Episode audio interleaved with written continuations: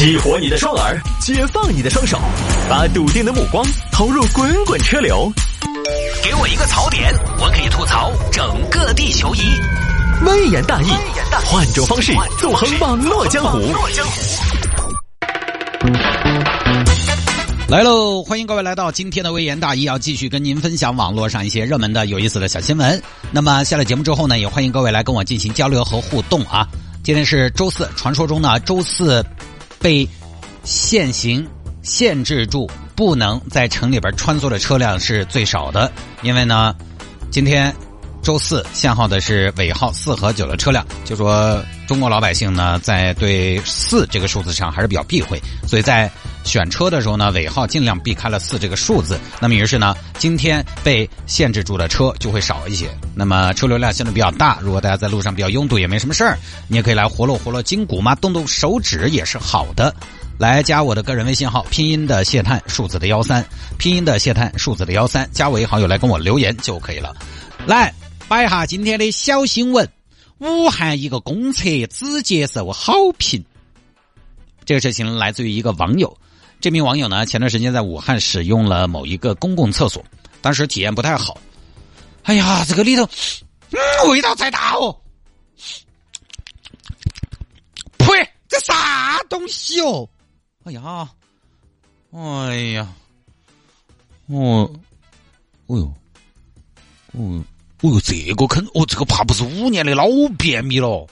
咋回事？这大都市啊，咋公厕啊恁不文明？好脏哦，管理太撇了。有人修没得人管。诶，等一下，这儿有个评价系统，请您对本公厕进行评价：满意、一般、差评。你这个必须是差评噻，只能是差评。差评。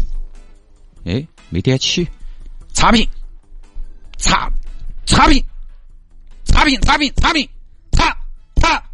哎，点不起呢？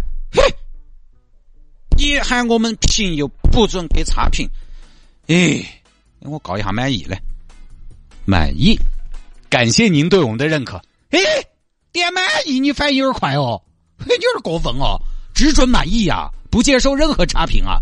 我再试试呢，差评，差评，差评，这确实点不起的嘛，再试一下满意，满意，感谢您对我们的认可。喂，这个厕所很神奇，只能满意不能差评啊。于是呢，这名网友就觉得这个很荒诞，就拍了视频上传了。就这么一个事情，这个事情简单点啊。这个事情我是觉得，呃，就是你不让大家点差评，能不能咱们就不要整这些有的没的？你又要整，又不让大家客观评价、表达意见，那你做给谁看呢？所以又要整，但是又不好生整。这事儿，我觉得它的根源和本质还是在于什么呢？在于公厕内卷，公厕内卷点纸就好了，就不要卷了。为什么要设置这个呢？那肯定上面也有一定的要求。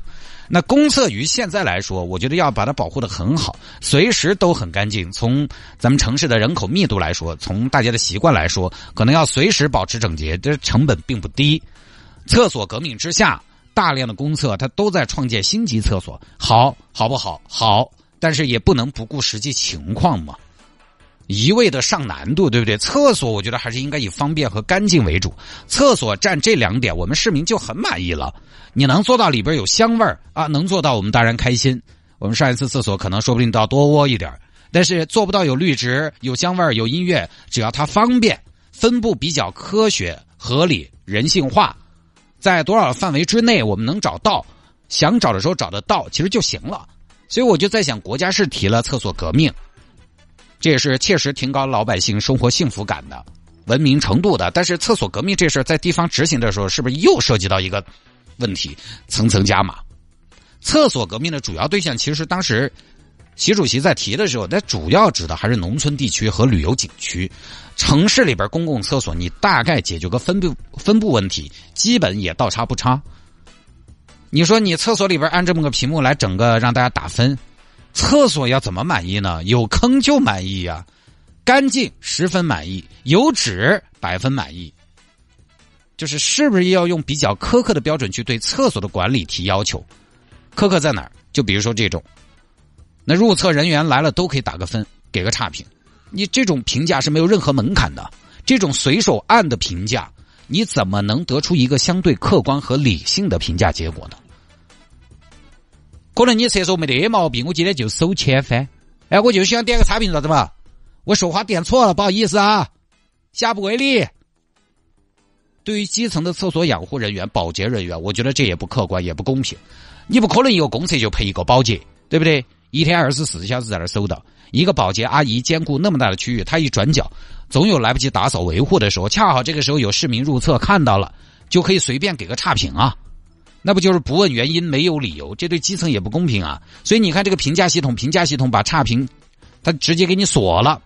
那就证明在考核中，这个差评是对他们有影响的。但是这样一个有影响的系统，它应该是严肃的。但是市民朋友点起来，他又可以很随意，它的操作过程其实并没有太多的严肃性。严肃的评价体系就是，既然你要把这个评价那作为考核基层人员的一种体系，那么严肃的评价体系就要用严肃的评价方式来。